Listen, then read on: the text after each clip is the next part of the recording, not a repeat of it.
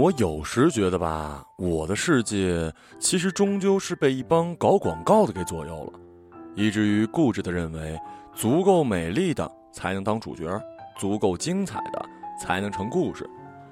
而生活不是广告，我们的自以为是也不尽然如是。故事的开始让人流泪，最后变得幽默，结局是每一个人都束手无策的。这是我一起长大的好兄弟曾经写过的一句歌词，在很长一段时间里，我常常哼起。那是我在美国的华盛顿州读大学，在学校食堂打工的时候，美国不允许国际学生在校外打工。于是我几乎做遍了校园里的各种职位，光是学校食堂，我就从收银员做到了烤披萨的，又做到了洗碗工，前前后后林林总总六七个职位吧。Chuck 是食堂主厨，认识他时，绯闻女孩正红遍全球，那个有些花心、坏坏帅帅的 Chuck Bass 也俘获了众多少女少年的心。但我认识的这个 Chuck 完全不同。首先，他的体重大约三百斤，满脸大胡子，一身的纹身，和帅没什么关系。笑起来有点像怪物史莱克。我们的第一次对话是关于芦笋的。那天我负责给客人盛菜，他负责菜品的供给。我听见好几个人问我今天有没有阿斯贝瑞格斯。这尼玛什么东西啊？当时刚赴美不久，英文不够好，略显尴尬。此时，干道背后地动山摇，疾风掠过，一个三百斤的巨物端着巨大的铁锅，遮住了我身后的光线。查克说：“昨天有，今天没有，明天再来。”昨天有，今天没了，明天再来。这是我听他说的第一句话。客人走了之后，我问他。他比划了很久，又想起什么来，然后迅速的捞起上衣。那一瞬间，我真的吓死了，还以为要惨遭不测。他很兴奋，准确的指向满背纹身中的一个，说：“就是这个。”我看见一个歪歪扭扭的东西，像一条很胖的蛇，就是芦笋。阿斯贝瑞格斯，就是芦笋。最终，我是靠电子词典知道的。这家伙居然在背上纹了一根芦笋，而且一点也不专业，画的乱七八糟的。我说这也太不像了。他沉默半晌，说是吗？反正纹在背上，我自己都很久没有看过了。嗨，这都什么人呢？我心里默默的吐槽。我告诉他，这在中国也叫龙须菜，Jorgen。Beard，他乐翻了，到处告诉别人自己背上有龙须。因为芦笋，这个来自阿拉斯加的大胖子成了我在食堂里的第一个朋友。食堂的工作忙起来很忙，没人的时候也有大把的闲时。我常常和他一起站在柜台边，看着来往的学生，哎，主要是女学生了。我说这个不错，你看那身材。Chuck 说。你这不行，屁股太小。你再看那边那个，他喜欢大屁股、大胸的那种女生，超级大的那种。而我始终还是把中国的审美套在了美国女孩的身上，喜欢身条细溜的小鸟依人。有时我在厨房里准备三明治和烤鱼之类的东西，她会突然冲进来，说：“你快出来，超级辣妹。”出去一看，屁股都比头大了。哎呀！不忍直视啊！有一天，他终于说：“我们应该成为兄弟，去酒吧泡妞，绝对不会有冲突。你喜欢的，我一个都看不上。”查克从小就有做菜的天赋，儿时就能自己调配意面的酱料，靠着一身厨艺，他走遍了世界的很多地方。圣诞节放假的时候，他会回到阿拉斯加去捕鱼；暑假期间去南非做一些临时工。他告诉我在西班牙有一笑话。说谁是世界上速度最快的中国人？我哪会知道啊？他得意地说：“就是你啊，熊兄弟，因为你熊的一下就跑过来了。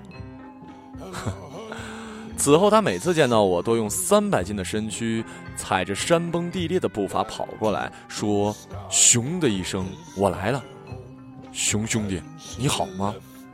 然后再喘几口气儿。我和他的相处就在这样的层面里继续着，一起看女孩，说说笑话。而世事难料，零八年五月的一天，我学校里一个四川老乡给家里打电话，打着打着，断了。断线前，他妈妈说：“书桌在晃，怎么回事儿？”不久之后，我们从网上得知，地震了。我和老乡发疯一样的用国际长途打着任何一个可能拨通的号码，所幸我们的家都不在震中，家人平安。而游子总是心切，我捐出了并不多的全部积蓄，希望为家乡做点什么。自己当了一光杆司令，在月底发工资前，我身无分文。若没有查克，我真的无以为继了。此时你一定觉得这是一个和友情有关的故事，其实不是，是爱情。呃，当然不是那种爱情，是查克的爱情。因为没有钱，我那段时间四处蹭饭，也包括我打工的食堂。食堂不允许员工在工作时间偷吃东西，但查克会偷偷的拿一些吃的给我。然后自己站在柜台前，让我躲在他三百斤的身躯后面，把东西吃完。他说他帮不了那些远在天边的四川人，至少可以帮到我这个近在眼前的。我很感激他，和他聊了很多家乡的事儿，每天也告诉他最新的伤亡数字。日渐增加的数字让我很难受。他就说：“你别难过，死去的人并未消失，不过是换了一种方式与我们在一起罢了。”我说：“谢谢你安慰我，但没了就是没了。”他说：“你不懂，就像做菜一样，菜被吃了，若厨师有爱，这份爱会伴随着食客，让他感到快乐幸福，让他饱足健康，这才是做菜的目的。”我说：“你这都是日本动漫的道理，你懂什么叫爱吗？”他忽然捞起上衣，转过身，指着背后那根芦笋，他说：“我告诉你，这个纹身。”是怎么来的？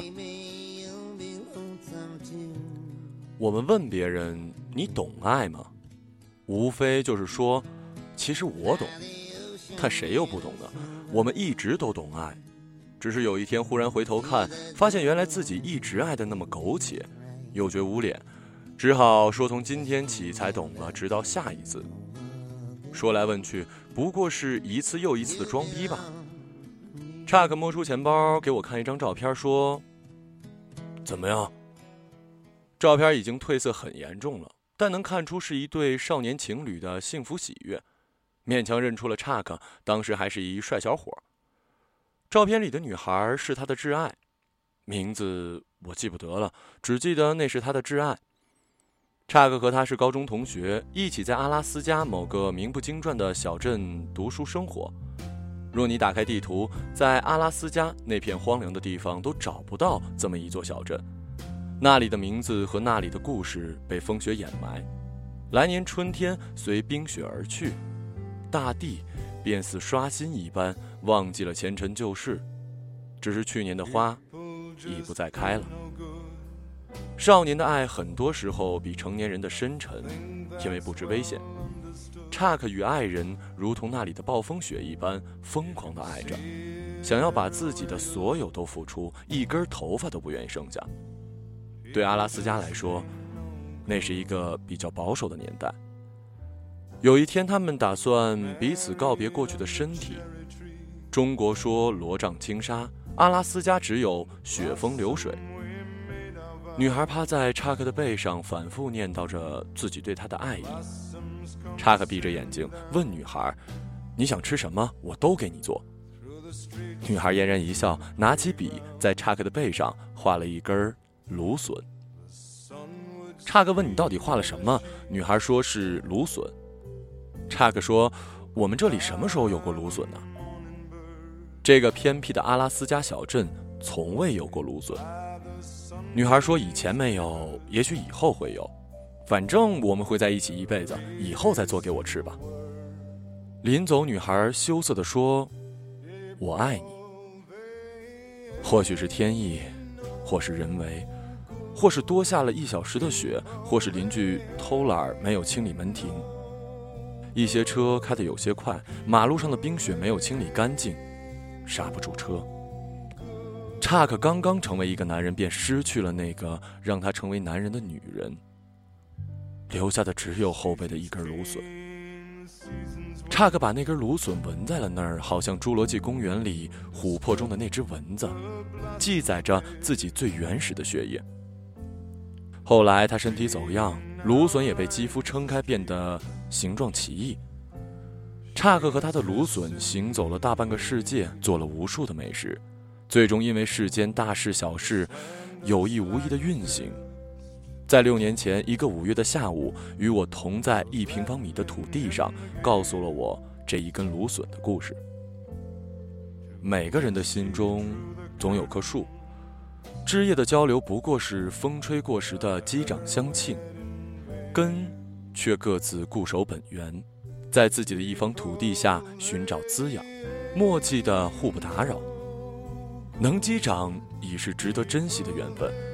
我曾以为他会像我生命中的很多人一样，见面问好，欢笑吐槽，不问来处，不问去处。而如今，我和查克依旧偶尔有联系。他没有回阿拉斯加，在温暖的哥斯达黎加有了家，有了孩子。大约是那根芦笋的故事，成了我们的某种维系。我也想过，如非那样，或许他们最终也会分开，但这样的假设是恶意的。因为毕竟是生命。事已至此，这个女孩一直静静地趴在他背上，当一根芦笋，用这样的方式陪伴他左右。有这根芦笋在背上，查克或许一直会停留在那个幸福的时刻。即便已经过去了二十年，也不知道孩子长大后是否会问他：“爸爸，你背上为什么有一根芦笋？”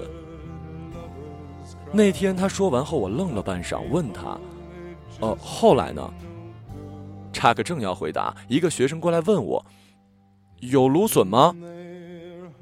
他重复了我与他相遇时说的话：“昨天有，今天没了，明天再来。”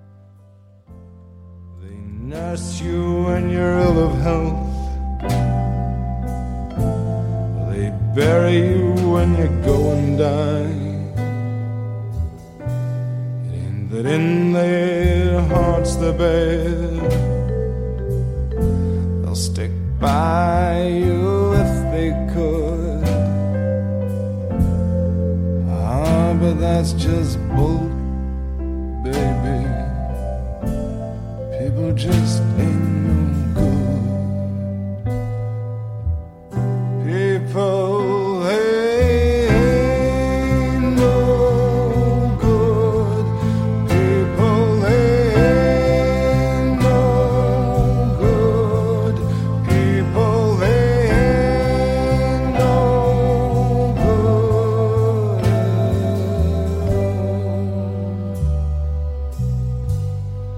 People